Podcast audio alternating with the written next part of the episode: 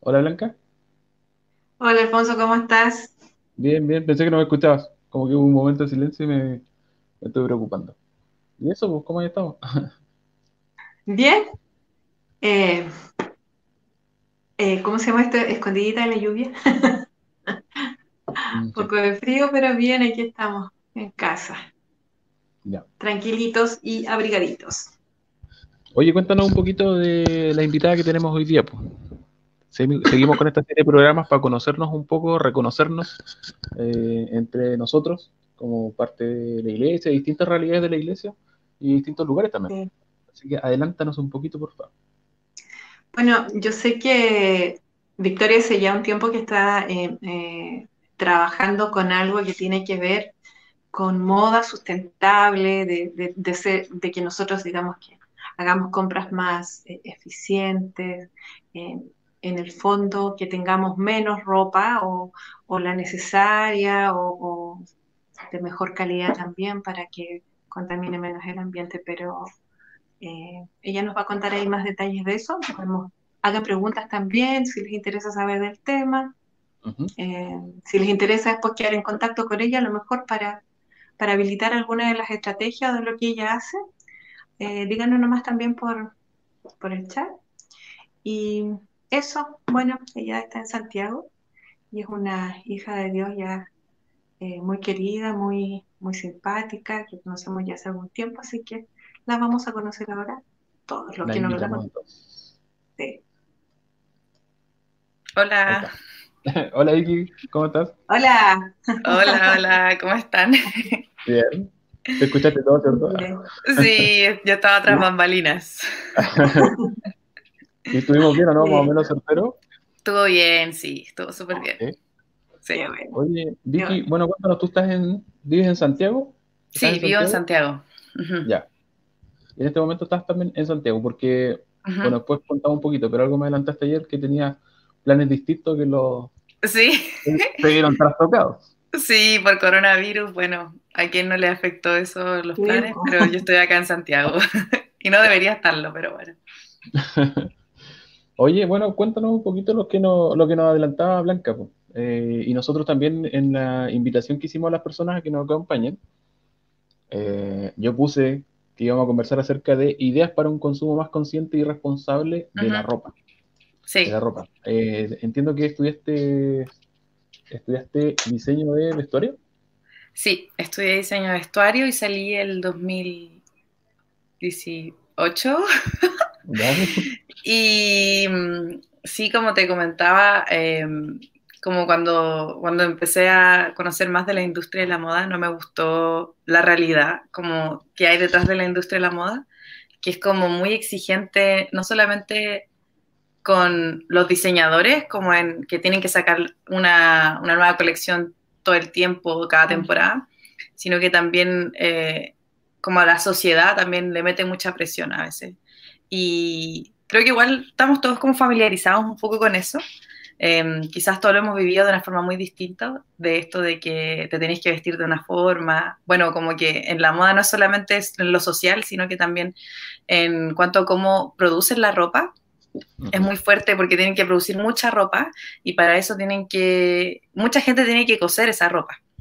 Y para eso eh, hay como un sistema bien oscuro, por decirlo así, como algo bien que la gente no cacha mucho, eh, y que detrás de todo eso como que se esconde eh, quizás esclavitud moderna incluso, y eso igual es fuerte. Entonces Mm. sí, como me di cuenta de eso en, en la, estudiando en la U, investigando un poco, y decidí que no quería ser parte de eso. y así empezó mi rebeldía. Oye, y, y antes de eso, quería que nos contaras cómo, cuál era tu interés antes de estudiar eso. ¿Cómo fue que llegaste? ¿Qué era lo que...? ¿Cómo llegaste? Claro. Porque uno parte estudiando una cosa, claro, uno Ajá. parte estudiando una cosa con una idea de algo que va Sí, a hacer y, y no siempre termina haciendo. O No, pues, para nada. tomando la carga, como se dice. Ajá. Sí, de hecho ¿cuál era la yo... Eh, al principio yo pensé en tener una marca de ropa como antes de estudiar esto porque para mí era lo obvio, como si iba a estudiar diseño de vestuario iba a tener una marca de ropa. Pero después me di cuenta que había muchas cosas que hacer. Pero antes, antes, antes, como ya en el colegio, tercero medio, cuarto medio, eh, siempre tenía muy claro que quería estudiar algo más artístico, que no me limitara o, que me ayudara a crecer desde lo, desde lo artístico y también desde lo del diseño y lo estético.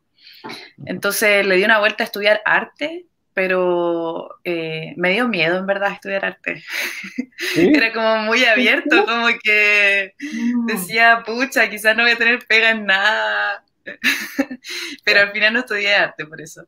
Em, y después pensé estudiar diseño general, pero me di cuenta que diseño general era como muy, también muy abierto y yo quería algo muy específico, como que soy más, yo soy más práctica.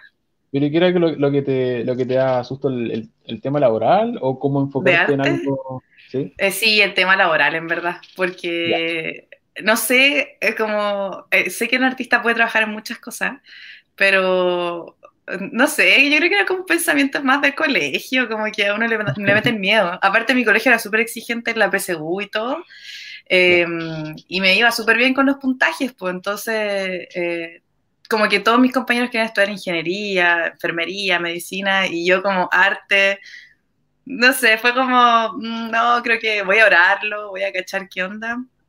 Y al final como que Dios en verdad me daba la, la opción como abierta a estudiar lo que yo quisiera.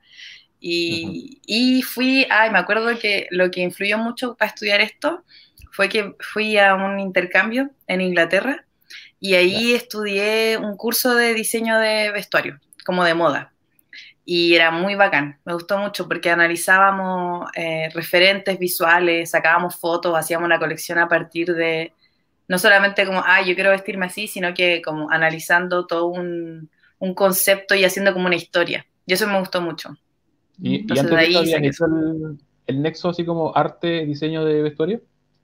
Eh, sí, y después la universidad me lo, el primer día me lo derrocaron por completo. Me dijeron, esto no es arte, ustedes no vienen a ser artistas, ustedes van a ser diseñadores. Y los diseñadores tienen que hacer una solución a los problemas.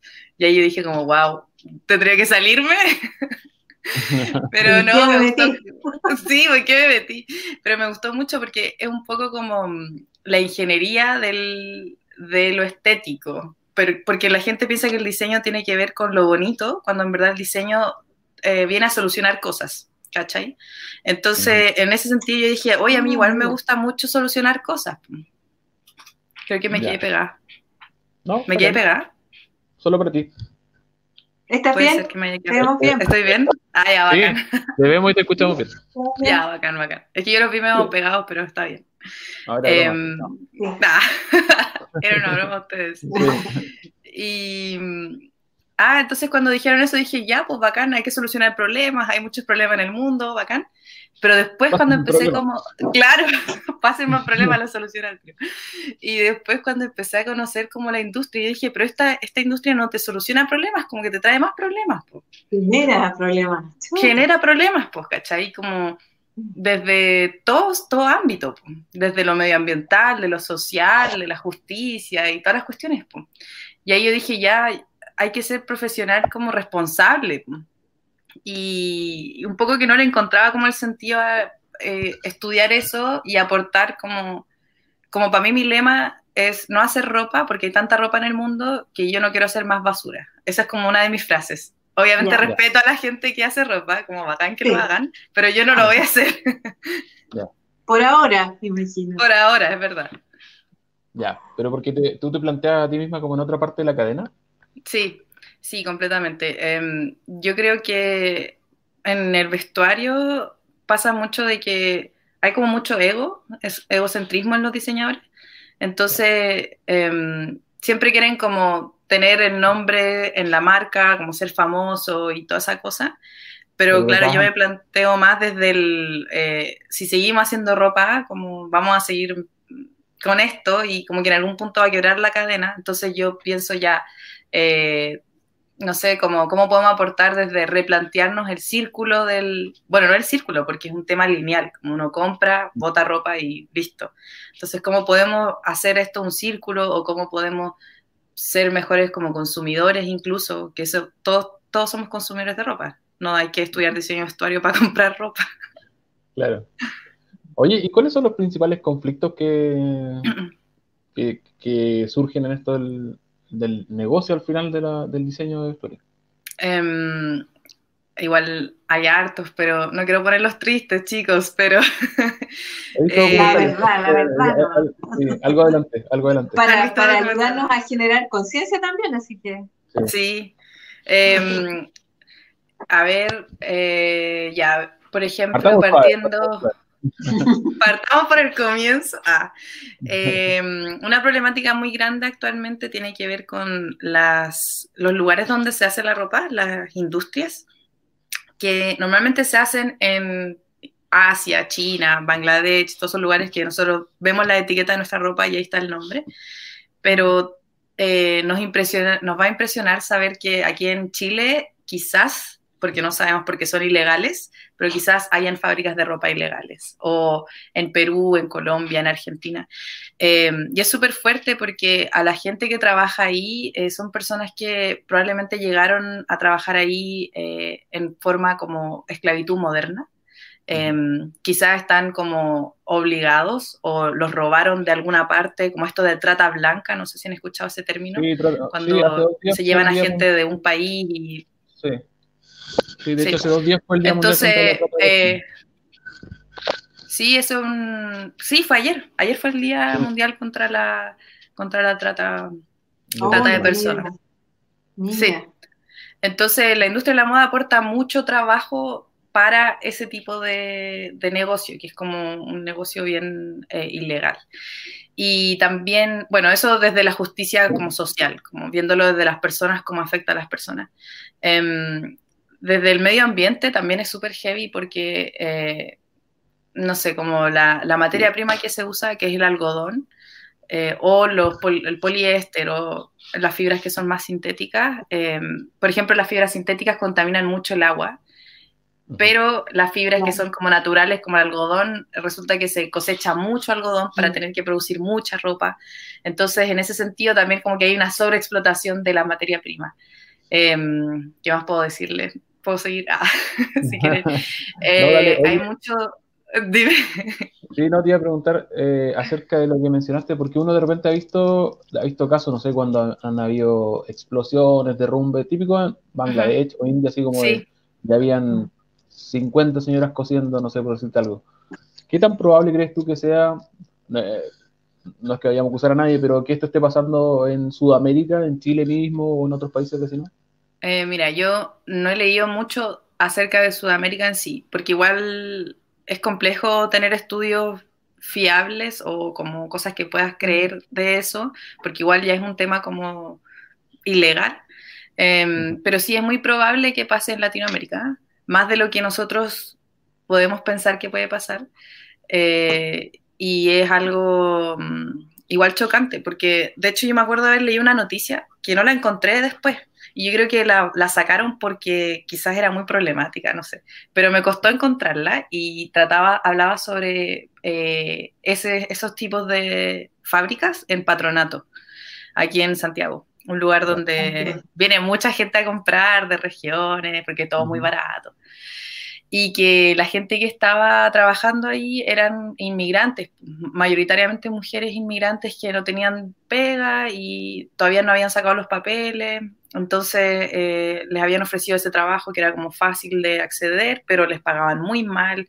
Y, ahí había como un, tema, como una investigación, pero como que no, no, se llegó a mucho, pero sí es muy probable. ¿A, qué es lo que has llegado tú con, tu, con tus reflexiones, digamos, eh, o con lo que tú quieres proponer como alternativa? Porque me decías que no es necesario producir más ropa. Entonces, quizás te puedo preguntar cuándo fue la última vez que te compraste una prenda. sí, de hecho, tengo que ser sincera con eso porque si yo ando predicando, entre comillas, esto. Pero sí. Es hermano, te quiero sentir, no sentir solo No, la última vez que me compré una prenda fue en marzo. Em, ya estaba en cuarentena yo y fui al supermercado y vi una ropa y dije ya, esta va a ser mi única compra del semestre o del año. Porque yo soy, soy muy mala, no soy mala para comprar ropa, sino que puedo no comprar ropa y sobrevivir. No sé por qué en mi casa de repente encontramos ropa de que no sabemos de dónde viene, entonces como que no tenemos la necesidad de comprar ropa porque aparece ropa ¿no? Pero, pero sí fue en marzo Eh, no me avergüenzo. Y de hecho, algo que me he dado cuenta como al entender este proceso de ya cómo ser un consumidor más responsable, es que uno tiene que ser sincero con, con la gente y que todos estamos como en el proceso de aprender también, porque eh, no vamos a dejar de comprar ropa de un día para otro, sino no nos podríamos vestir, ¿cachai? Entonces, eh, ahora respondiendo a tu primera pregunta, que tiene que ver con a qué como reflexiones o qué cosas prácticas he llegado, eh, tiene que ver más con, bueno, al principio yo me vi sola como en este pensamiento de qué voy a hacer, mm, voy a dejar de hacer ropa, qué voy a hacer de mi vida, mi profesión, ay, qué horrible. y después como que Dios fue poniendo gente en mi camino que tenía este mismo pensamiento em, como muy social, de justicia social y también de, vestuario y, y, ahí apareció una amiga, que, una amiga mía muy querida, eh, que estaba estudiando lo mismo que yo y ella también es cristiana. Y fue heavy porque nos encontramos y empezamos a hablar de esto em, y empezamos a orar mucho por esto y ahí surgió la idea de hacer un intercambio de ropa eh, entre amigas. Porque cuando uno tiene como mucha ropa y de repente tú quieres comprar ropa porque te cansáis de lo que tienes. Entonces, la idea del intercambio es reducir esa oportunidad de compra para intercambiar y como también es súper económico porque no gastáis plata y tienes ropa nueva y haces comunidad y tienes un momento súper divertido con gente. Eh, y era como, ya, hagamos un intercambio nomás. Y hicimos un intercambio con, con gente eh, que se motivaron unas amigas de la iglesia y en eso la iglesia es muy bacán porque es como una red de contactos que tú tienes mucha gente distinta. Eso es muy bacán. Sí, sí un networking. Sí, sí, aprovechen chicos que están viendo que tienen iglesia, aprovechen como la red de contactos porque uno nunca sabe a quién se puede encontrar y Dios sorprende mucho a través de los hermanos que uno va conociendo. Eh, y en eso, bueno, de hecho así fue eh, que hicimos ese intercambio y eh, en paralelo yo justo en una reunión de jóvenes de mi iglesia conocí a otra chica que ahora también es mi amiga y que ella estaba trabajando en Techo para Chile. Eh, y ella tenía esto de la justicia social súper como latente en su vida. Eh, y ella había estudiado administración de empresas y era, es muy seca, en verdad, es, es, muy genia, como que me, me encanta conocerla, de hecho. Y, y, ahí dijimos ya, o sea, hicimos ese intercambio y dijimos, ya hagamos algo, algo más, pues como no nos quedemos solamente con esto. Y eh, a raíz de eso nació como un, un proyecto, una idea que se llama Free, que significa fiesta de ropa intercambiable. Y Free, lo que... Free, FRI, ah, sí, FRI. Ah, sí. Significa fiesta de ropa intercambiable porque queríamos que la gente se motivara a hacer intercambios de ropa. Eh, y que ese intercambio lo llevara al diálogo de por qué estamos intercambiando ropa y no estamos comprando ropa, y ahí pasará todo esto como de, ah, tenemos que consumir menos ropa, tenemos que ser más conscientes, qué onda, qué hay detrás, y todo ese tema. Eh, y en ese proyecto hemos estado como ya hace eh, dos años casi. ¿Dos años que, han hecho, que han hecho esa, esa actividad? Em, sí, en diversas locaciones. El año pasado lo pudimos hacer en un centro cultural que postulamos y, quedamos como, hicimos un evento súper súper bonito, en verdad, como que eh, mucha gente nos ayudó, tuvimos hartos voluntarios, hubo mucho intercambio, mayoritariamente mujeres, igual había prendas de hombres, pero la mayoría que fueron fueron mujeres. Em, y, hicimos charlas sobre cómo concientizar al respecto, hablar de reciclaje y todo eso, y fue bacán. Oye, Vicky, la, gente que llega pues, a estas invitaciones, eh, alguno llegará de curioso, capaz que no llega ni una prenda, eh, pero ¿cuál es la primera dificultad que enfrentan? Es como es como extraño ir a una fiesta de intercambio de ropa. Eh, es como que fuera para gente, no sé, que estuviera necesitada, no sé. Eh, ¿Se enfrenta a esas cosas o no? O, llegan como a ver qué onda? A ver, a curiosear, digamos. Um, sí, llega mucha gente a curiosear, eh, pero yo creo que la problemática principal es como em, la escala de valores que tenemos a las prendas Mucha gente llega con una chaqueta muy cara, como que les costó, no sé, mucha plata, y les da cosa entregar esa chaqueta y que alguien que entregó una polera se lleve esa chaqueta. Eh, y ahí lo que hacemos nosotros es animarlos a que piensen como, como esto de desprenderse. Como realmente tu ropa está atascada en tu closet y tú no la estabas usando, y aunque sea una chaqueta muy bonita y que te haya costado mucho y de muy buena calidad, como realmente libera esa chaqueta, alguien más la va a querer, alguien más la va, no es que la van a, quizás no la va a necesitar, pero sí le va a hacer mucho más uso que lo que tú estás usándola, que es nada. Entonces, mm, nosotros animamos mucho a que las personas suelten su ropa y uno de nuestros eslogan, por decirlo así, es libera tu ropa, porque la ropa... Eh, está ahí, pues, como guardando polvo nomás a veces. Entonces, esa es como una problemática que la gente se enfrenta. Sí, es, que, también, eso era, estaba pensando yo ahora, que eso era lo que determina qué es lo que usamos. Porque yo no soy muy fanático de la ropa, no me hago mucho problema. De hecho, la Pati, mi esposa, se ríe mucho porque, no sé, me compro camisas y son todas iguales. Me dice, pero son todas iguales. Eh, no, me hago, no me hago tanto problema. Pero eso mismo de no, de no hacerme problema y de no preocuparme, eh, hace que me compre ropa muy barata. Entonces caigo en el otro problema que tú me estás comentando ahora. Porque digo, bueno, ¿para qué voy a pagar tanto por una polera si me da lo mismo la polera? Entonces prefiero comprar una polera muy barata o tener varias iguales, eh, de hecho, eh, porque no me importa. ¿Cómo, cómo se Como los personajes de como los personajes de los dibujos animados que se vestían todo igual todos los días. Claro, que siempre igual. Sí. Bueno, a mí es muy fácil. Si algún día entrevistamos a un caricaturista, conmigo es muy fácil. si no entrevista cuadro, un polerón. Y listo. pero, pero em, que también puede ser un problema, ¿no? ¿Qué, es lo que determina la expectativa que la gente tiene de cómo se vista uno? También, cuando, no sé, pues, hemos enfrentado en algún momento una el primer día laboral, es como, ¿qué, ¿qué, me pongo? Por lo menos a mí me cuesta harto. O cuando voy a tal lado o me invitan a algún lugar, como, cachar cuál es el, parámetro de ropa en el que voy a encajar bien. Tampoco es que me quite el sueño, pero, pero siempre uno se preocupa un poquito. Sí. ¿Elegimos la ropa o nos la eligen? Eh, uy, interesante el tema. Ahí ya entramos un poco más como a la sociología de la moda, que sí es un estudio y la gente sí lo estudia en la universidad. Em, yo creo que eh, hay mucha influencia como de, de, la sociedad en cuanto a cómo nos vestimos. porque sí nos venden un tipo de ropa y sí hace 10 años nos vestíamos muy distinto a cómo nos vestimos ahora.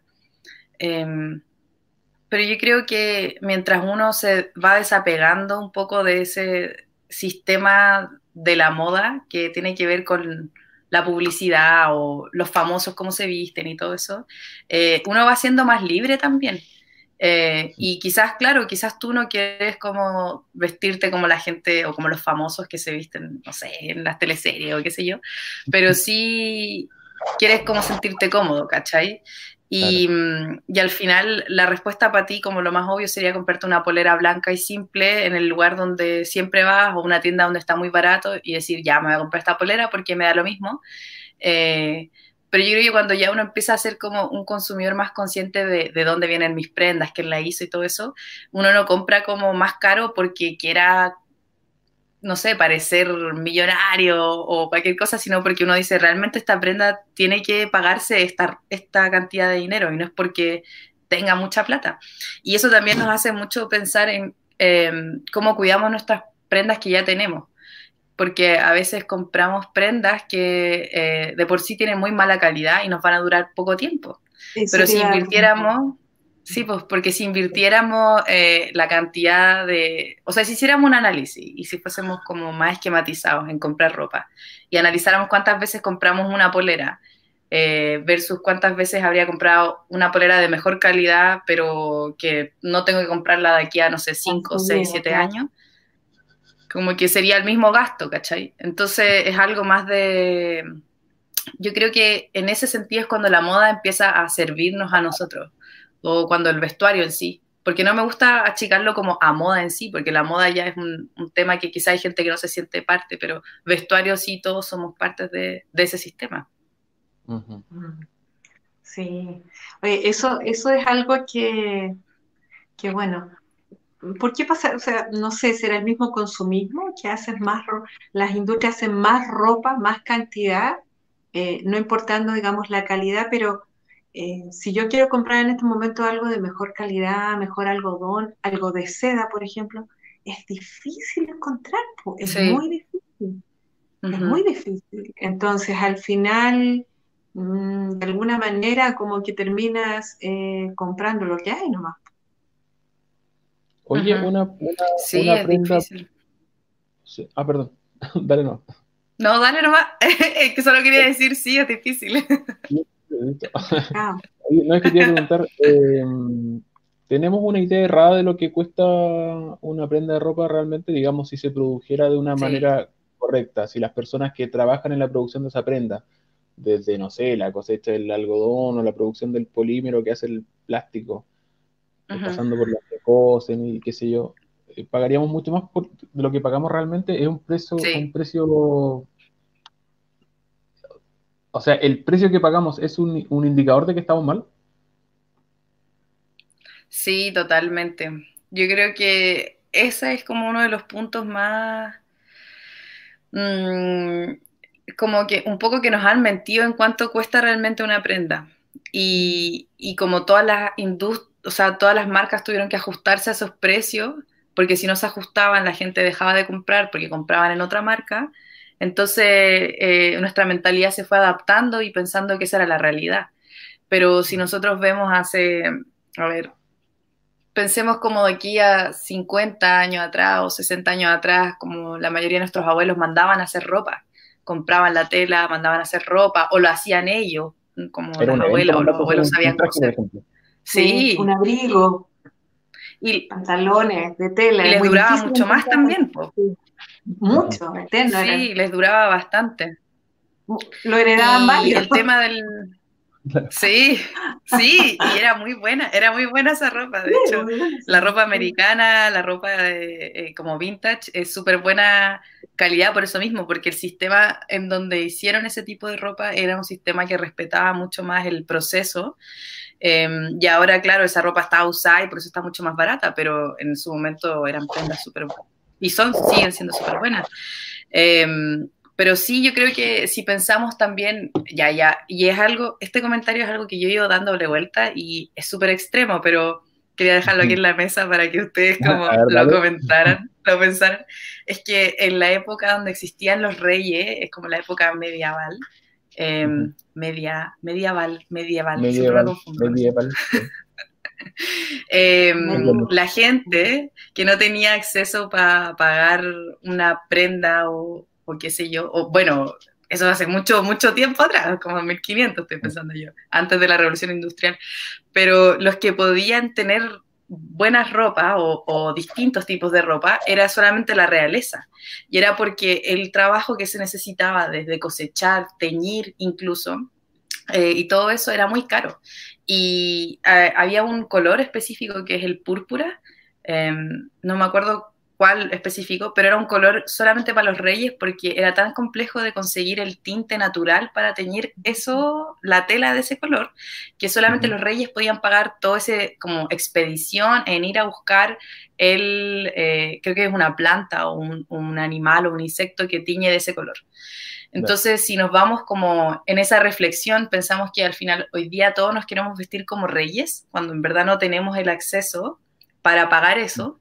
Eh, y estamos haciendo que alguien más pague que nosotros, como que alguien que está en otra parte del mundo haciendo la ropa para nosotros, que queremos vestirnos como reyes, eh, pague de cierta forma, como a través de la explotación o incluso eh, tiñendo con químicos que son súper nocivos, que pueden que afectan mucho a los ríos. Hay un lugar en China que tiene ríos que ya están como muy poluidos por solamente el uso de tintes de, mm, en los jeans en, los pantalones de, jeans. Entonces sí, como claramente tenemos una distorsión del, valor de la ropa y, y eso es, por también un desapego del oficio, de coser, el desapego del oficio de tejer, de, todo el procedimiento. Oye, justo que tocaste ese tema, quiero aprovechar de poner un comentario. Tenemos un par de comentarios. Bueno, Rodrigo Vallares está mirando, lo saludamos. Hola, Rodrigo. Y Marisol Romero. Mi prima. Buena. Buen tema, el que estamos conversando. Bangladesh es el país asiático más contaminado del mundo por la industria textil. Vi un reportaje en YouTube y quedé impresionada. Que es lo que tú comentabas también, Vicky, al principio, ¿no? Sí, sí, em, es heavy. Hay un, hay un reality, de hecho, que les puedo recomendar, que yo no lo he visto. yo soy muy mala para ver cosas pero lo recomiendo igual. que trata de unos diseñadores de vestuario que van a Bangladesh y ellos se meten a, ver cómo es el proceso de la moda y quedan, quedan muy en shock. Me recordó, me recordó mucho el comentario de Marisol porque ella dijo que quedé impresionada. Esa fue como la misma reacción que tuvieron estos diseñadores cuando fueron allá. No sé cómo se llama el reality, pero si lo buscan en internet, es como creo que son diseñador sueco van a Bangladesh reality. Busquen eso en YouTube y sale algo, algo va a salir. o, alguna, o alguna combinación similar. Claro. Oye, ¿existe alguna, algún tipo de, como de certificación de que una prenda está bien hecha? ¿Existe algún estándar? Eh, mira, internacional. No, sí, eh, buena pregunta. Eh, yo también me la preguntaba.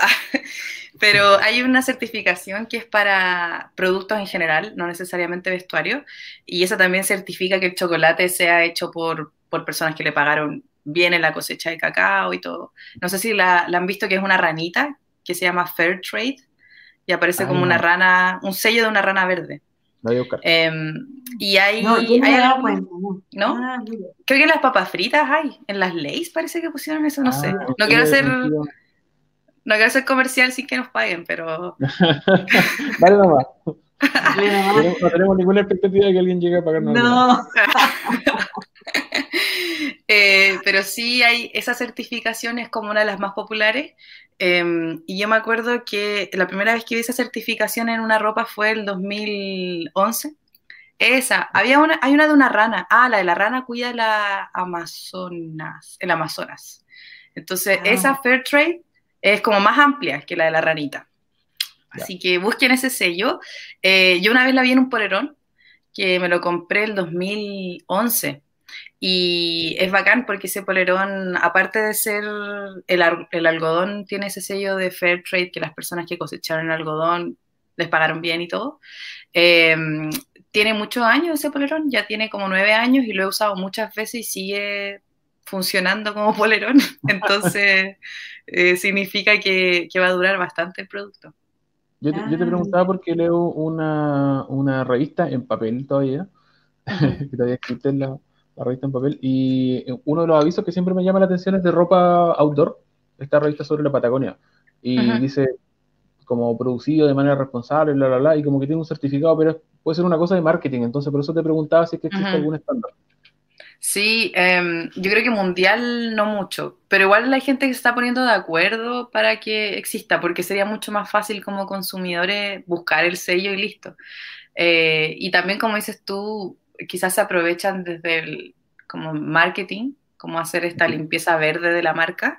Em, y yo creo que ahí uno entra mucho como consumidor activo a buscar ya realmente de dónde viene la ropa, como googlear y ver información. Y bueno, para eso hay un dato, si quieres puedo dar, que hay una, eh, un movimiento que nació el 2000, ah, no me acuerdo, 2007, 2008, 2009, 2010, 2011, 2013, pongámosle. Y se llama Fashion. Así como al ojo. Así como al ojo 2013. Uno se, uno se, empieza a acordar, sí, yo estaba haciendo tal cosa. Y, ah, sí. sí Oye, paréntesis, yo la del equipo de Free soy la más volada. Entonces, si usted hubiese entrevistado a otra chica de Free, le habría tenía, tenía todos los datitos. todos los datitos, pero habría llegado a estudiar. Eh, yo, soy, la alma creativa del. yo soy la alma creativa del, equipo. Em, bueno, a lo que iba, que realmente es importante más que la fecha, es este movimiento que surgió a raíz de esa eh, mega caída de un, de un, edificio muy grande en Bangladesh, donde murió mucha mm. gente. Y, sí, que se llama Rana Plaza. Era un, un edificio eh, que se cayó y eh, fue una noticia mundial. Y a raíz de eso nació un movimiento que se llama Fashion Revolution. Fashion Revolution. Em, y ellos hablan mucho de esto y están en distintas partes del mundo. Y en Latinoamérica han tenido harta presencia. Y en Brasil hicieron un análisis de las marcas, de algunas marcas brasileñas, y qué tanto em, respondían a ciertos criterios de sustentabilidad como que tan bien le pagaban a sus trabajadores, que eh, tan responsables eran en las cosechas de materia prima. Em, y ese, uno puede acceder a ese material desde internet, uno busca Fashion Revolution, eh, Index 2019. Eh, y va a salir el... Sí, y va a salir eso. Lamentablemente en Chile no hay un análisis, pero es porque también no tenemos una producción de vestuario tan grande como en Brasil mm. o en Colombia, o en Argentina incluso. Ajá.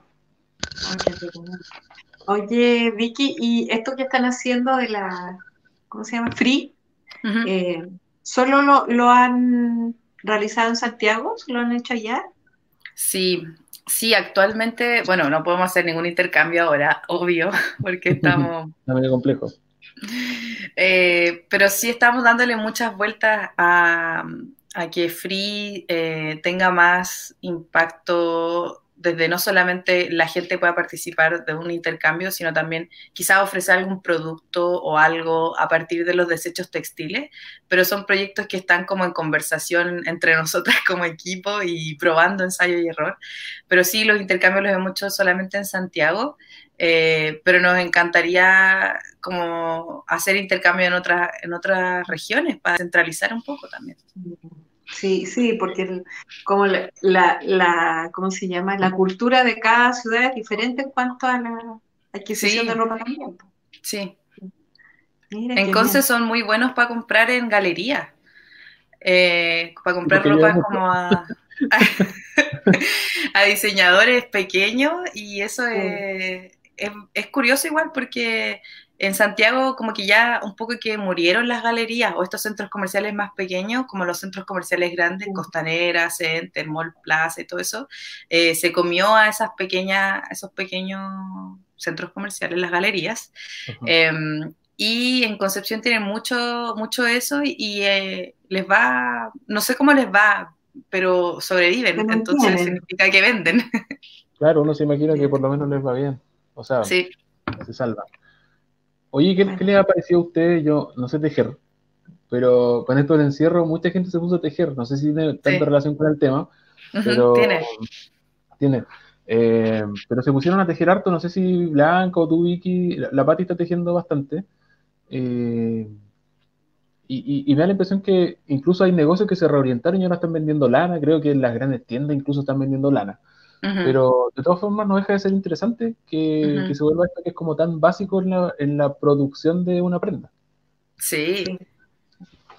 Yo me puse a tejer de nuevo. Eh, por la universidad tuve un ramo de tejeduría, así que ahí aprendí a tejer y tenía notas. Sí. me gustó, me gustó eso. Y terminé de hacer este chaleco, de hecho. Este chaleco lo terminé de hacer en, en cuarentena, lo había empezado hace como dos años y no lo he terminado nunca. Y ahora lo terminé y gracias a la cuarentena. Gracias coronavirus. Eso, palillo. Palillo, sí. Me gusta más la técnica palillo. Pero, ah, pero acá tiene crochet. Ah, ok.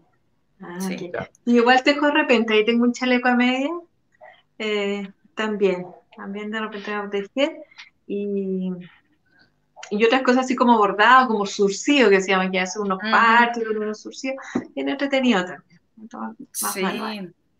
Yo creo que tiene todo que ver con un poco em, como este empoderamiento que estamos teniendo como consumidores quizás, porque una vez que se va revelando la verdad detrás de nuestras prendas, decimos ya, ¿qué hacemos?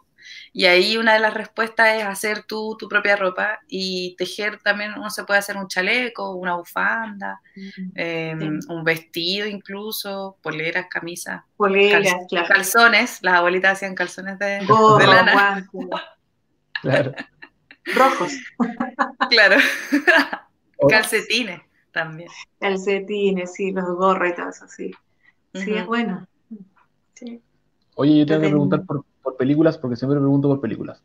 Primero mencionar que un, así muy Vicky, un documental que no me acuerdo cómo se llama, pero estoy seguro que lo vi en Netflix, en Netflix y hablaba sobre el negocio de la moda y los problemas que genera todo esto. Ajá, debe ser eh, True Cost, creo que se llama.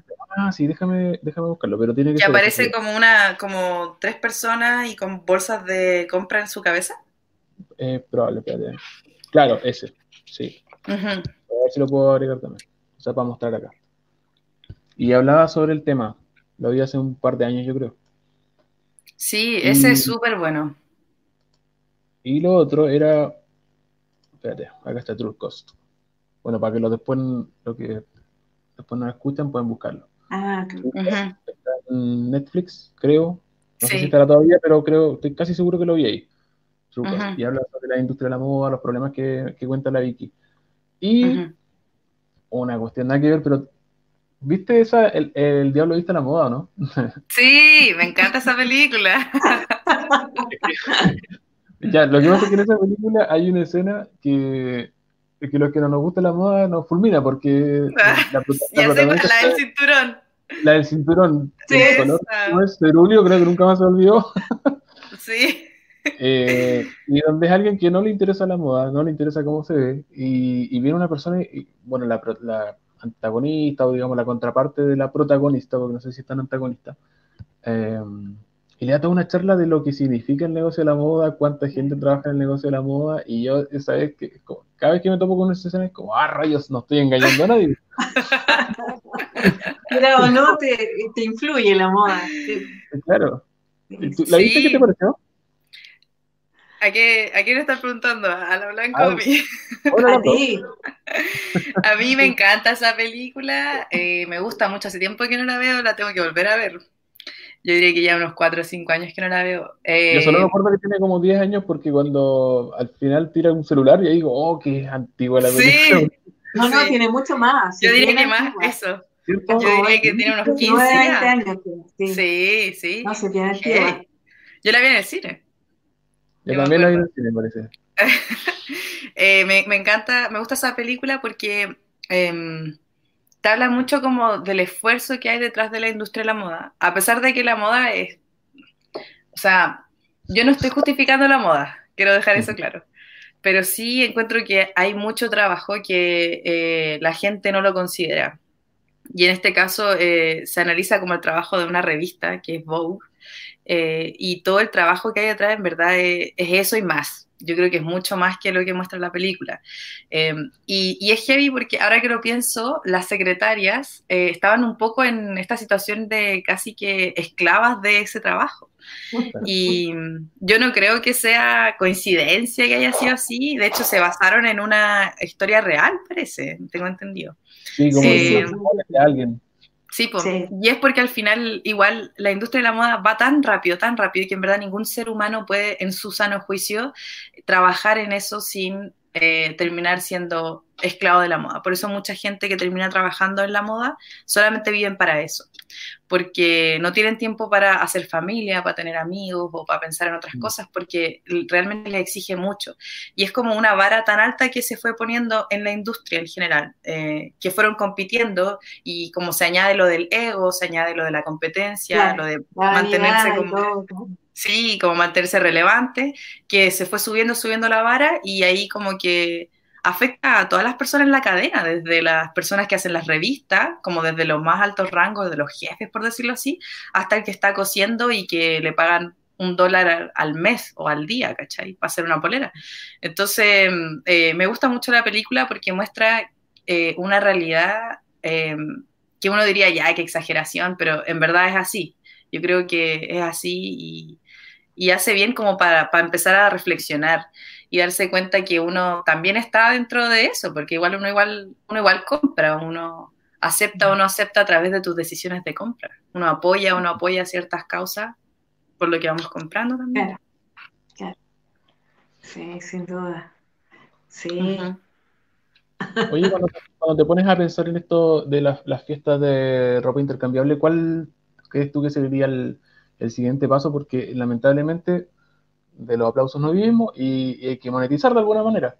Eh, estudiaste para, dedicarte a eso y aunque esto es algo que se les ocurrió, quizás existe alguna posibilidad de, un paso más, más adelante, más arriba, más evolucionarlo, no sé.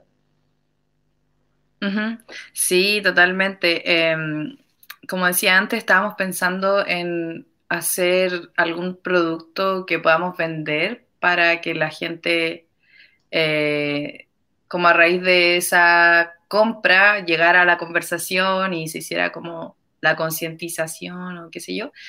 Em, pero yo creo que tiene que ver, como que va en dos líneas un poco, de esto de eh, masificar el pensamiento de hacer intercambio y que se genere la conversación de, de seamos consumidores más responsables, pero también de traer una solución concreta a los desechos textiles en sí y cómo podemos reincorporarlos a la, a, la cadena. Eh, no necesariamente haciendo otra ropa nueva, porque eso es muy complejo por temas químicos. Hay todo un tema ahí con el reciclaje textil, que hoy en día, eh, como tal, reciclaje eh, se hace muy poco en el mundo, porque tiene que ver con desarmar químicamente las fibras que están muy unidas, es como todo un tema técnico. Em, pero sí hemos pensado como en incorporar esas fibras desde otro objeto que sea muy útil, que quizá hoy día se está haciendo de plástico y rehacerlo con algo textil. Entonces estamos dándole vueltas a eso. Pero sí queremos... Eh, sí, reutilizar. Queremos ir un paso como arriesgarnos con algo. Y eso es algo que hemos estado eh, como juntándonos, llorando mucho, porque al final eh, sabemos que la solución viene de, Dios nomás, pues como si Él nos puso ahí, como que Él nos va a dar la fórmula, o, o, más que la fórmula es como ese momento de eureka de, ah, esto es lo que hay que hacer. Y mientras tanto estamos, estamos peleando la buena batalla. Esa era Bien, me parece. Esa era, la logré. Está bien. Oye, Vicky. Dale.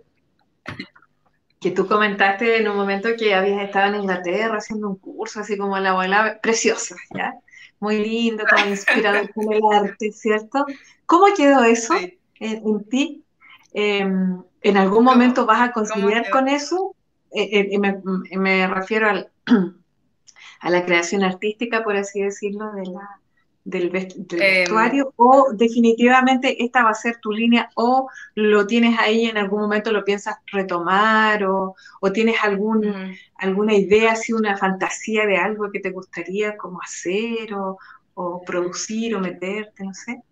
Mm, una buena pregunta igual, no sé, en cuanto a lo artístico en sí, eh, siempre me he mantenido como muy artística en, otras cosas, como trato de no matar mi área artística porque sé que Dios me habla mucho a través de eso, entonces em, no quiero matarlo, pero ya más artístico, vestuario, expresión personal mía hacia el mundo, em, la verdad no sé, como no sé, en este momento creo que estoy cerrada a la idea, pero yo soy el tipo de persona que no se cierra como a las cosas, sino que como, ah, podría ser que quizá en el futuro vaya a pasar algo, pero en este momento no, no cacho. Pero sí algo que me, me, gustó mucho durante un tiempo atrás, que le, lo he dejado en pausa y es un proyecto personal, tiene que ver con la fibra de la lana. Yo soy muy eh, ñoña para las fibras. Me gusta mucho hablar de fibras textiles, me encanta, me encanta eso, no sé por qué, no sé por qué, pero me encanta. Y la lana en sí es una fibra muy noble que aquí en Chile yo creo que como país tenemos muchas, muchas, muchas posibilidades de eh, tener una buena materia prima de lana. Y un proyecto que tengo alguna vez en mi vida es tener ovejas y como ah, limpiarles, limpiarles bien el pelo. como limpiar el, pelo de la lana a través de experimentaciones, obviamente respetando la oveja, nada de crueldad animal acá. Eh, pero sí como ver qué tipo de champú le hace mejor a la, a la oveja y todo eso.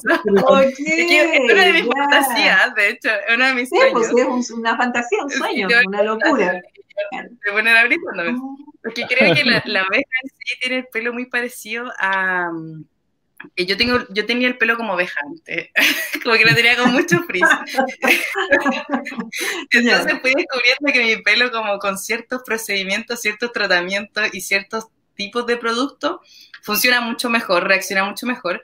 Y, y pensé, ¿por qué no si la lana eh, es pelo al final? Entonces, ¿por qué no investigar más en eso? Y hacer de eso que, que Chile también como como país tenga uno de tenga como un reconocimiento mundial de, ah, sí, ellos son los mejores de las lanas o tienen súper buenas lanas, así como Nueva Zelanda y Japón también, que tienen buenas lanas. Como la lana Entonces, algo así. Sí, pues como certificación de la mejor, la mejor lana del mundo. Ah, pero sí, ese es uno de mis sueños bien locos. Yo creo que lo voy a hacer cuando sea mayor por el tema de que tendría que vivir en el campo y yo no soy muy, muy atraída a vivir en el campo, pero creo que cuando uno es mayor como que dan ganas de vivir en el campo, entonces... Sí, cada vez más. No, sé. Bueno, para lo que estás haciendo ahora, es bueno que estés allá, en Santiago sobre todo, ahí es donde puedes desarrollar esas ideas y súper bien. Miren, entretenido. Oye, ¿ya has encontrado algo así? ¿Has buscado si es que existe algo similar, experimentos similares? Como, de la lana. Sí, em, mira, me acuerdo que yo quería hacer mi tesis basada en esto, mi tesis de la universidad. Pero para eso tenía que tener una oveja y como que se me complicaban mucho las cosas. Pero Pero me acuerdo de haber buscado en internet papers de científicos que hayan hecho experimentos con la fibra de la oveja y mejorías a partir de ciertos productos y todo.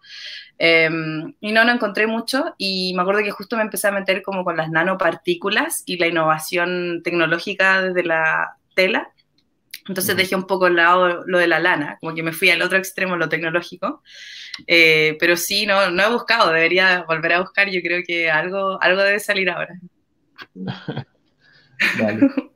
Bueno, seguramente igual la alimentación o algo específico. Sí. sí, o hablarle bonito quizás, como hablar, ponerle, música, a las ovejas. Sí, sí sacarlas a pasear, no solo que pastores, sino que pasen. Sí. Oye, fuera, de todo esto que nos, estás contando, eh, bueno, hablamos ayer con Vicky, llamé para conocerla, nunca nos hemos eh, topado, no nos hemos visto en, nada.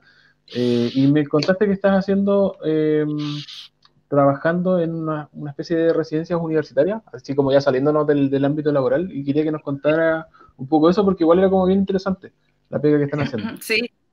Em, residencia universitaria no sé, porque no vive ningún universitario ahí. claro, no, pero, pero no Claro, o sea, vive gente, me acuerdo que me preguntaste si vivía gente, pero creo que no fui muy específica en decir que vive gente del equipo. Em, y sí, es una, lo que es específicamente es una comunidad universitaria que está hecha para universitarios de Santiago, porque está aquí en Santiago, em, en el cual hay distintos eventos y uno de esos eventos eh, tiene un corte más em, cristiano, por decirlo así, pero nosotros estamos enfocados en jóvenes que no sean necesariamente cristianos, en donde puedan sentirse seguros de hablar eh, de temáticas como de fe o reflexiones o un poco filosofar sobre la vida em, sin tener que ir a una iglesia, sin tener que pasar por ese momento de no sé si soy cristiano o no, pero sí conocer a Jesús en un ambiente más pensado para ellos. Em, y sí, eso es algo que he estado desde el año pasado, se llama El Oasis, es una comunidad universitaria cristiana. Em, y este año he estado dedicada eh, a abrir un oasis en Viña del Mar. Claro que como mm. pasó todo lo de coronavirus, estoy viviendo en Santiago, pero estamos empezando una, una, comunidad de El Oasis allá en Viña del Mar. Entonces estamos en Instagram para que nos busquen. Y ah, ya. ¿Cuál es, cuál es Instagram? Es eloasis.vina, B-I-N-A, porque no se puede poner en, Instagram. Porque está asociado a la viña, ¿no? No, no, no, está, eh, es porque está en la ciudad de Viña del Mar. Pero sí, yo soy de la iglesia de la Viña. Pero eso puede ser confuso, así que. no, no es por eso.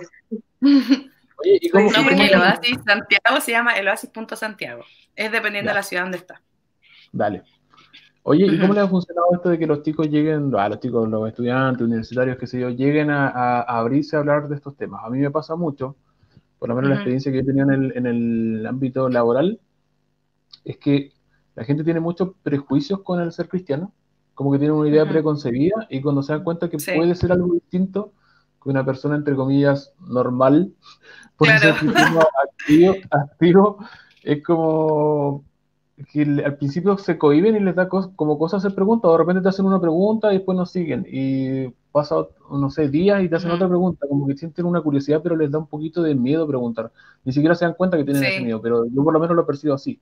¿Les pasa algo similar? Mm.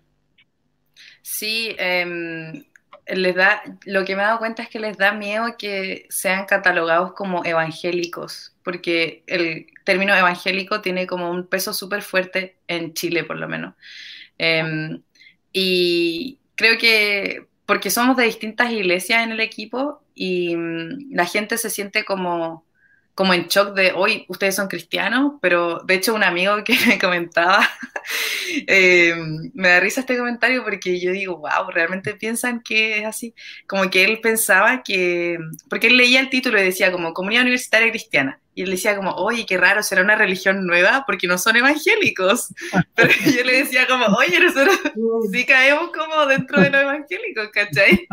Pero él veía a todos y decía como, pero ustedes no como estos gringos, qué raro, traen una religión nueva acá a Chile, qué extraño, cristianos. Están invadiendo nuevamente. claro, em, pero sí pasa mucho eso, como de que piensan de que el cristianismo uno tiene que actuar de cierta forma, decir ciertas cosas, hablar de cierta forma y también vestirse de cierta forma, como un poco retomando el tema anterior de cómo la vestimenta afecta a, cómo vivimos y cómo nos relacionamos con la gente. Y em, yo creo que en ese sentido, en el Oasis nos encanta romper con, con este esquema que ellos tienen de, del miedo o con esa muralla que dices tú. Eh, y damos como muchas oportunidades y como muchas ocasiones y conversaciones para que ellos realmente hablen lo que quieran hablar. Y, y hacemos mucho ese llamado o ese espacio. Incluso tenemos retiros Em, porque a lo así igual va gente cristiana, eh, pero nosotros no queremos robarlos de su grupo de jóvenes, por si acaso. Eso es lo que no queremos hacer.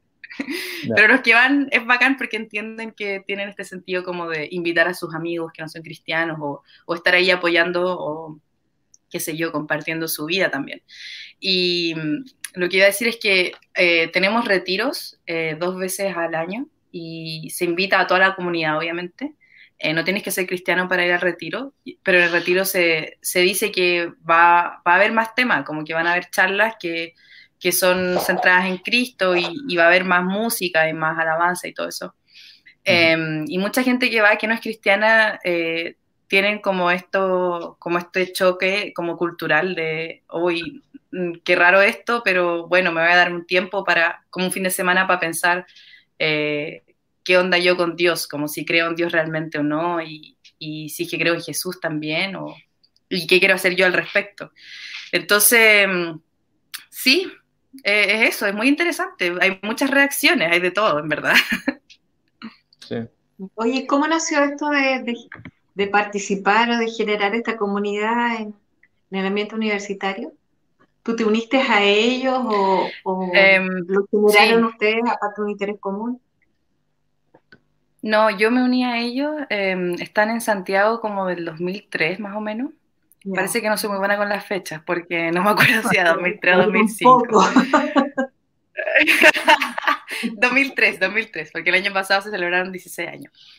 Y esto empezó en, Estados Unidos, y por eso dije los gringos, porque hay muchos gringos que vienen y, qué sé yo, trabajan como en el equipo. Em, pero el que empezó la idea efectivamente vinieron a colonizar. Ah. confirmo. No, pero confirmo. No, pero salió de, allá de Estados Unidos porque mm, un personaje que eh, es muy loco él, se llama Rick Harper. Un personaje muy divertido, en verdad. Si hablara español, le, diría que lo invitaran a este, a este podcast, pero bueno, habla en inglés nomás y un inglés muy confuso.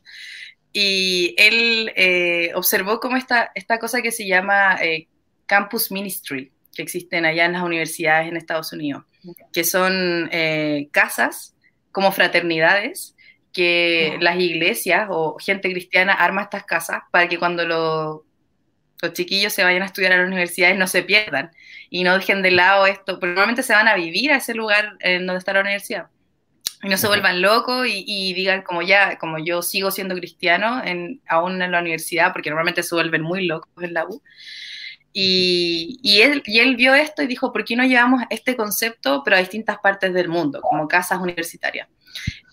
Y él como que no consideró eh, que culturalmente no en todos los países la gente se va a estudiar a otras, otras mm, ciudades.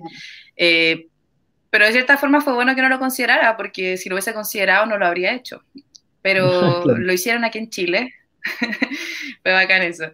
Lo hicieron acá en Chile hace ya 16 años y fue la primera vez que lo hicieron en otro país acá en Chile. Y sorprendentemente funcionó, porque la gente normalmente en Santiago eh, estudia y viven con sus papás. Pero eh, lo raro es que funcionó, porque las personas empezaron a llegar también, no me acuerdo cómo, como que empezaron a conocer personas así como en la universidad, invitarlos a la casa, darles comida gratis, un, asado. Y ahí llegaba gente de todo, pues, como cristianos, no cristianos, o alejados, o, o católicos, muy católicos, no sé, de todo. Y esa comunidad se ha mantenido con el tiempo, en verdad, como que el equipo va cambiando siempre, porque son gente que dura tres años, cuatro años como equipo del Oasis, y después de eso vuelven a sus países o son chilenos que trabajan ya en, su, en otras cosas. Eh, y yo conocí esa comunidad el 2000, bueno, la conocía de antes, cuando era chica, en mi iglesia, en mi iglesia anterior, ellos eran súper conectados con esa iglesia, y el 2011 em, fui como por primera vez porque ya era más grande y estaba en tercero medio. Entonces dije, ya voy a ir a los así. Y fui con uniforme, parece, del colegio, era todo universitario. ¿Hay foto? ¿Hay foto de eso? ¿No? ¿Hay registro? Hay una foto, sí, hay una foto. Hay una foto. Eh, porque cuando uno va por primera vez al evento, eh, te invitan, onda, como vamos a saludar a las visitas y pasan al frente, y la media persa igual, y, pero todo el mundo le encanta, le encanta, a la gente le encanta salir al frente y te hacen tres preguntas, cómo te llamas, de dónde vienes, qué te invito a este lugar, y te hacen una pregunta que es como rompehielo, no, si tiene toda una dinámica, en verdad es una cultura, según yo, la cultura oasiana, es bien chistosa. Y, y ahí, claro, yo los conozco en 2011 pero como yo ya era cristiana, yo decía, ¿para qué voy a ir si en verdad yo no soy, no soy el usuario de ellos? Como yo no soy su target. como que yo no tan, no soy el público objetivo. Y tenía mi grupo de jóvenes, entonces yo iba como de visita nomás. Eh, pero siempre muy buena onda conociendo a mucha gente de ahí y eran como mis primos, como esos primos lejanos que uno ve de vez en cuando y uno aparece de vez en cuando y uno es como conocido, pero no. Y ya recién en el 2016 empecé a ir más, como iba a la universidad, e invitaba amigas de la U eh, para romper el hielo y hablar de, de, Jesús también con ellas. Pues como, oye, vamos a este lugar y de pasadita, ¿qué piensas de Jesús? Entonces... Ya que estamos acá, tengo una pregunta que Ya que estamos acá, sí, soy cristiana, soy evangélica quizás. eh, y ahí cuando fui entendiendo que realmente hacían esto y que tenía frutos y de que era algo muy guiado por el espíritu, a pesar de que rompía mis esquemas un poco de, hoy esto no sé, no sé, eh, dije ya quiero trabajar en eso y postulé el año pasado y empecé a trabajar desde el año pasado con ellos. Y tengo un contrato para tres años. A eso te iba a decir, porque te había dicho que eran como tres años, así que te queda uno, se perdió un poquito. Este de aquí cuenta como uno. Pero no sé, después se supone que uno tiene la opción de ir eh, renovando, porque siempre falta gente. Claro, tampoco no, no es la idea que hay que ir paciente. No, porque ya eres más viejo, pues, y no conectáis con los universitarios, pues tenéis que ser relevante para ellos. Pues. Te vas alejando. te vas alejando. Sí. Ya comprometida por esos tres años. Sí, estoy comprometida con esos tres años en Peña del Mar. Pero es interesante eso porque tenemos como una idea súper como preconcebida de, de, las actividades evangelizadoras o de tenemos una, idea súper idealista, así como una cosa mística que alguien, no sé, le va a hablar al Señor directamente, no sé, invitándolo al culto y es como muy extraño. Claro. Y para ellos es una dinámica. De hecho, en un momento comentaste que los invitan a una especie de retiro, gente que nunca ha ido a un retiro. ¿Cómo, cómo se enfrentan a eso? Eh, les encanta. O sea, es que, bueno, a mí los retiros me encantan. No sé a ustedes, pero siento que son súper especiales. Y yo pensaba que era por ser cristiana nomás, como, oye, esto me encanta porque soy cristiana. Pero a la gente le encanta. a la gente le encanta el, el, concepto de retiro. Y yo creo que tiene que ver porque es eh, como tres días solamente para desconectarte, retirarte y, y, ponerte a reflexionar en cosas que tienen que ver con tu vida, cómo está tu vida, cómo está yendo. Si tú no tienes una relación con Dios, un poco cómo has vivido tu vida y tus propósitos, el destino, qué sé yo, pero, pero también se da mucho esta instancia de em, lazos muy fuertes con la gente que compartes en esos días. Entonces, en los retiros siempre, siempre la gente que va, sea cristiana o no, em, termina el retiro y dicen como, ojalá que sea el retiro pronto para poder ir. Y, siempre tienen buenos recuerdos de los retiros, porque eh, la comunidad, como que se, la comunidad del oasis, por lo menos lo hemos visto que en los retiros, em, es como una fecha súper especial, porque si uno pierde el retiro, un poco que hay fuera de lo que pasó en la comunidad y, te perdí no solamente los chistes o las tallas, sino que también ese momento que hay, eh, que es súper especial, que se da como un espacio de, de un poco de santa cena o reflexión personal. Y normalmente el equipo como que queda atrás y, la gente dice como ya, ahora si tú quieres ir a, no sé, que oren por ti, y se abre como esa, esa ventana para que la gente vaya a pedir ayuda o diga como hoy estoy pasando este tema, como súper íntimo, em, queda como súper calcado en, en, el corazón y en la mente de la gente que va. Entonces, es significativo para la gente. Es significativo, claro. Y, y es, es, bacán, es bacán ver eso. Como yo me acuerdo que en uno de los retiros yo me di cuenta de, de cómo esta comunidad impacta y mm, quizás gente que pase por ahí nunca, en el tiempo que estén ahí, nunca acepten a Jesús o nunca digan soy cristiano, pero sí realmente hay una semilla que queda con ellos, como que algo en su vida los marcó por haber pasado por esa comunidad. Y eso es algo que, mm, como siento que como iglesia hemos perdido la autoridad que se tiene al, eh, al ser hospitalarios y al representar que somos una comunidad que se ama porque me recuerda mucho ese versículo de, ese versículo bíblico que está en la Biblia en alguna parte, que, dice que ellos van a, creer al ver cómo nos amamos nosotros, al ver cómo se aman.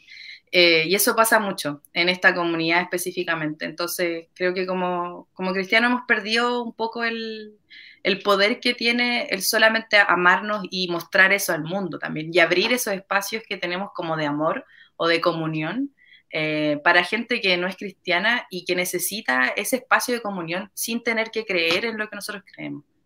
Eh, eso yo siento que falta mucho, un llamado a la iglesia. Sí, sí. A ser amados solamente, sí. Mm. Sí, de repente eso es complicado. Sí. Dime más, Ay, no, dale, que, que, yo creo que sí, que sí, pues ha ido perdiendo eso, es como que nos complicamos mucho en invitar a alguien a una situación muy ideal y somos como, como te digo, tienen temor de hacer preguntas de repente o cuando se dan cuenta, no es que no lo tenga oculto, pero de repente se dan cuenta solo que tú eres cristiano, es como, pero no me cuadra porque tú, no sé, escuchas música y ¿por qué no puedo escuchar música? y, sí. Y, es interesante el espacio que generan, donde, donde una persona se puede acercar con confianza a algo en, en, el que es un ambiente en el que se va a poder desarrollar bien, se va a poder expresar bien, si quiere, si no, se va a tomar su tiempo, como dice la Vicky, puede que no pase nada, puede que, que, se demore muchos años, pero algo queda. Y también se pésimo por los versículos, pero siempre me acuerdo que uno de los evangelios relata cuando, em, cuando Mateo se encontró con Jesús. Y, ya, y, Jesús le dijo que lo siguiera a Mateo, y Mateo lo sigue, y dice, dice que después se fue a su casa y ofreció un, gran ah, Y yo digo, oye, pero si eso en términos actuales, Mateo conoció a Jesús, lo siguió, se convirtió y hizo un carrete, porque quería que todo el mundo conociera a su nuevo amigo, ¿viste? Sí. Y nosotros a veces nos complicamos tanto, es como tantas vueltas. ¿Sabes qué? Así somos nosotros. Ven a mi casa, no sé, los que, los que pueden ver a mi casa o generar una instancia como más natural. Como que de repente le damos demasiadas vueltas y, nos enredamos solo. Me, parece, entonces me parece muy interesante lo que están haciendo ahí en el, en el Oasis.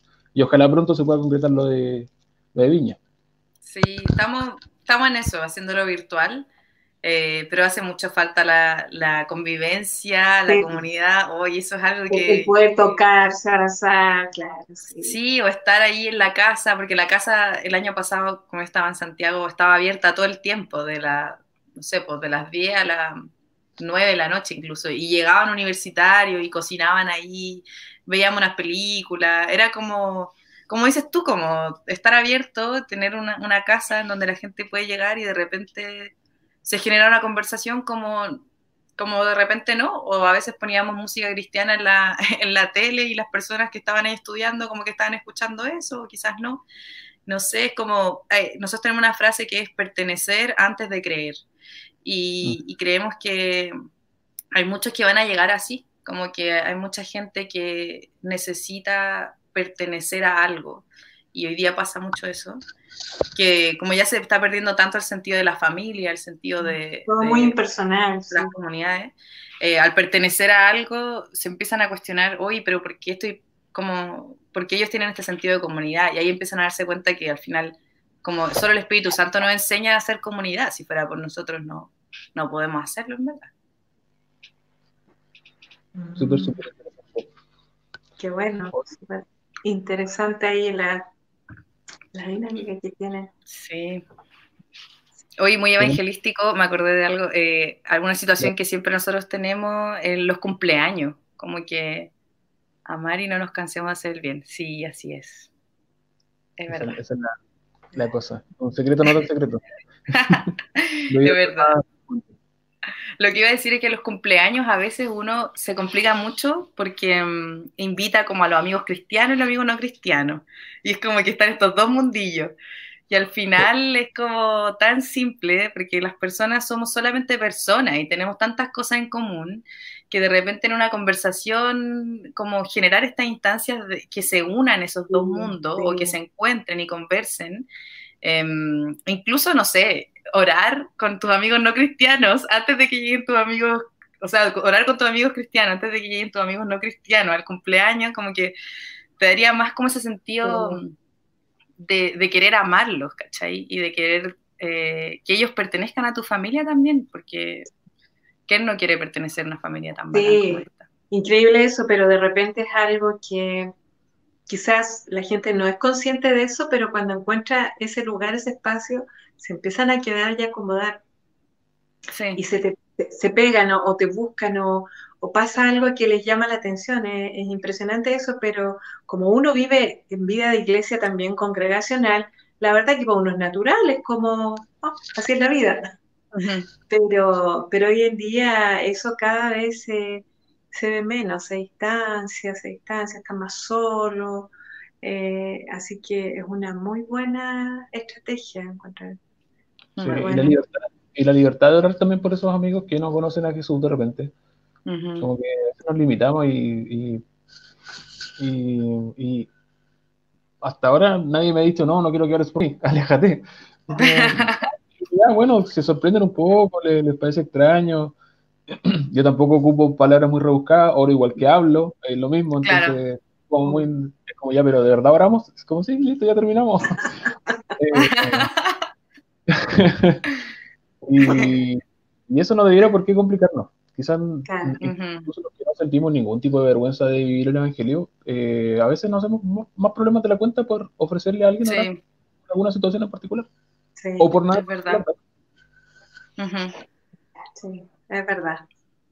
Oye, Vicky, se nos pasó rapidísimo la, la, la conversación, ha estado súper entretenida e interesante. No sé si ¿Tienes algo que se te haya quedado que quisieras compartir o que no te hayamos preguntado? Mm, no, yo siento que hablé bastante. Hace tiempo que no hablaba lo de las ovejas, de hecho se me había olvidado. Así que ahondaron bastante hondo en, temas bien personales. Pero no. Me voy a acordar de ti y le voy a decir, Señor, que cumpla el sueño la vi que de sus ovejitas de ofreció. sí, Qué bueno. Así que. ¿Qué, nos, podrías decir como para eh, motivarnos, no sé si motivarnos, incentivarnos a, hacer más, a investigar un poco más de esto, a tener más conciencia de, todo el mundo de la industria del, vestuario y eh, quizás también a desear o eh, tener estos espacios que ustedes están haciendo en Santiago de intercambiar ropa y eso, ¿cómo, ¿Qué nos dirías en eso? Yo creo que eh, la regla de oro aquí es como muy importante, lo de lo que dijo Jesús de hagan a otros lo que quieren que le hagan a ustedes, eh, como cuando vamos descubriendo lo que otros han tenido que hacer para que nosotros tengamos cierta ropa, ahí nos damos cuenta, oye, en verdad a mí no me gustaría que me hicieran eso, como no me gustaría que yo estuviera en, ese, en, esa, en esa situación. Entonces, un poco mm, como orarlo, yo creo que tiene que ver mucho con, con orar y, y, arrepentirse también, porque al final, eh, como de ignorancia nomás, hemos caído en este sistema. Eh, pero yo creo que el Espíritu Santo nos da las respuestas de salirnos del, del sistema de una u otra forma. Entonces, aleluya, me encanta. Aleluya. El sistema, oh, también un poco, oh, a ver, pero bueno. pero claro, él, él, nos da como la libertad de, él nos da la libertad en toda área, y incluso en mm. esta, incluso en nuestras compras, incluso en nuestra ropa, que es algo tan íntimo también que toca nuestro cuerpo, y nuestro cuerpo es, templo también. Entonces, eh, como mi, mi, consejo, mi sugerencia es eh, medítenlo y, creo que si Dios los molesta, los molesta con esto es porque algo, algo ahí ustedes pueden aportar y después traer libertad a los cautivos incluso. Em, y ya como consejos más prácticos. Bueno, este es súper práctico el que les dije en todo caso, pero consejos ya más, eh, lean harto, como investiguen, googleen, no tienen que leer 300 eh, páginas, sino que simplemente buscar palabras claves, como si yo voy a comprar en una marca, buscar eh, no sé, el nombre de la marca y después buscar eh, condiciones laborales, ¿cachai? O buscar el nombre de la marca y ver eh, origen de la materia prima, poner como esas, esas nuevas, como adoptar esos nuevos tipos de cuestionamientos antes de comprar algo. Porque normalmente compramos sin cuestionarnos de dónde viene y qué vamos a hacer con eso después. Porque ya si yo me compré una chaqueta en el supermercado que lo hice, eh, no hice este trabajo previo. Entonces yo dije, ya, ahora que tengo esta chaqueta, yo sé que no me voy a comprar una chaqueta en mucho tiempo después. Em, y otra cosa también es como, es súper sencillo hacer intercambio. Eh, no es algo que nosotros tenemos que llegar y organizarlo y hacer un mega evento para que, para que todos lo, lo hagamos. Entonces, cuando empecemos como a salir de este, de esta cosa que estamos atrapadas en las casas. Sí.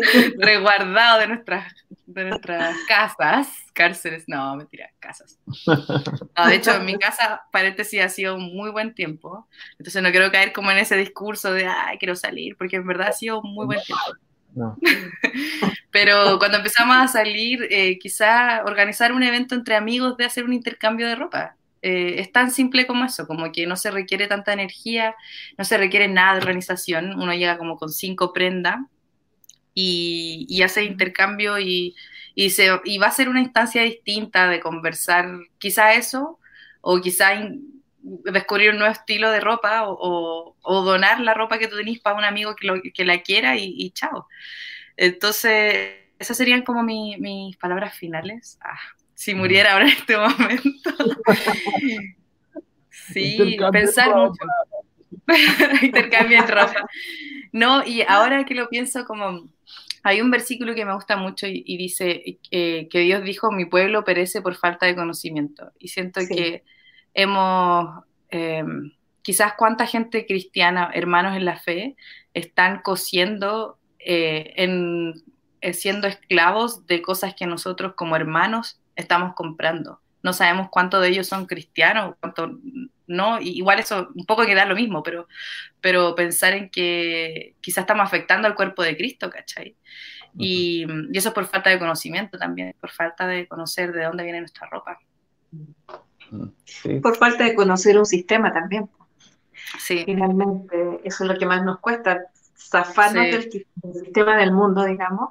Sí. Eh, que a pesar que estamos en él, no pertenecemos a él, por lo tanto deberíamos tener nuestro propio criterio o razonamiento para todo lo que hacemos. Comprar, por ejemplo, a, mí el señor una vez me dio una orden y yo no compro en determinado supermercado, no voy a decir en qué, pero yo no compro hace muchos años que no entro a esos supermercados.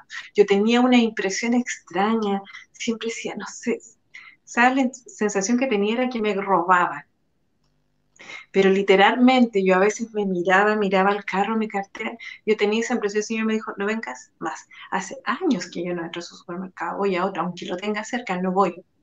Entonces de repente, eh, sí, es así, el Señor sí nos, nos, eh, nos, nos puede llevar a sacarnos del sistema, por, por, cosas incluso que desconocemos, que pueden ser riesgosas o no, o, no, o no de bendición para nuestra vida nomás, el uso de nuestro dinero, de nuestros recursos, etcétera.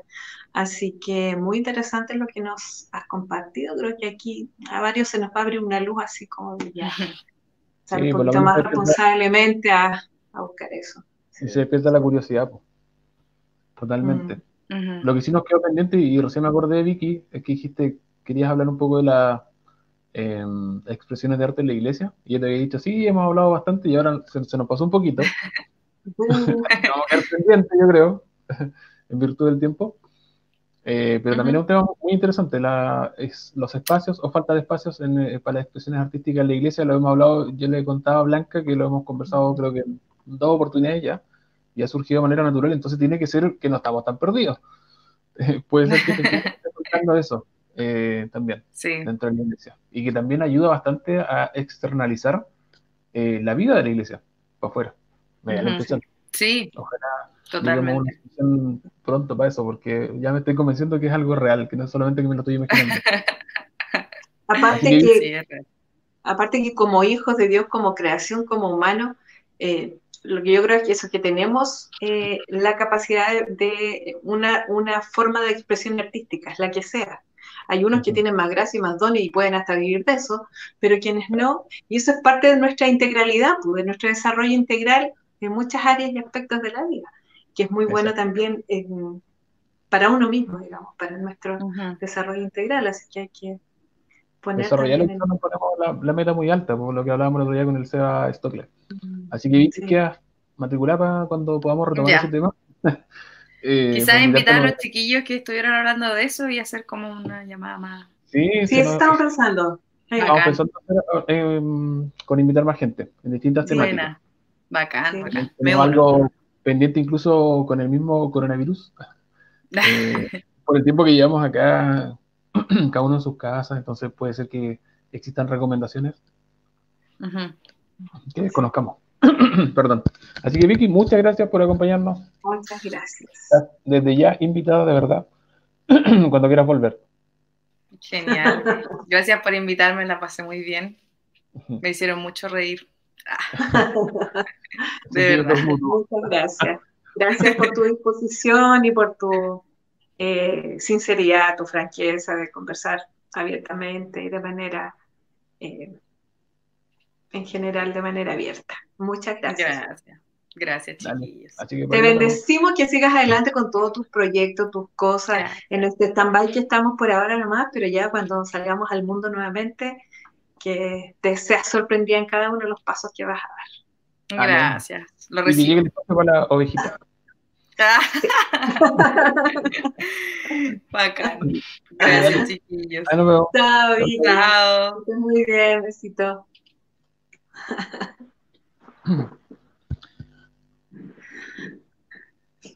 Muy entretenido todo. Todo entretenido, súper interesante. Muy interesante, un mundo por descubrir en eso, sí, ¿verdad? Del vestuario, como dice ella, muy entretenido. Sí, como decía la Vicky, importante investigar un poco, eh, googlear. Googlear no es, tan, tan, difícil investigar ahora, así que googlear un poco, buscar información. Ojalá podamos, eh, o ella pueda haber despertado la curiosidad de varias personas para aprender más de este tema. Sí, que uno como que lo tiene presente, pero quizás no le toma el suficiente peso y, lo que decía al final me impactó, o sea, puede ser que estemos afectando a un hermano en otro lugar del mundo sin saberlo, a uno o varios. Así que es bien importante aprender más de esto. Sí. sí, yo creo que de repente uno como que algo percibe o cacha, pero falta la decisión y el tiempo como para investigar y como para hacer, así como uno se hace un plan para qué alimentos compra y trata de comprar lo más saludable y va a la vega y hace otras combinaciones. En esto también, pues, pero como que falta la determinación y por causa de no saber realmente, no se toma la decisión de investigar y hacerse parte de eso. Así que muy bueno el aporte de la Vicky, muy interesante, muy entretenido, todo el mundo. Un buen empujoncito que nos dio la Vicky para aprender más de esto. Sí. Invitamos desde ya a los que nos acompañaron, los que no pueden revisar este capítulo en el Facebook, en YouTube, porque verifiqué que ahora sí está bien configurado.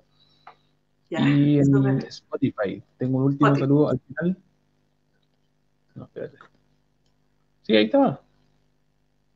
El Nacho Figueroa de Santiago, grande Cholín. Cholín nos decimos de cariño. Mi amigo Ignacio. Un abrazo grande.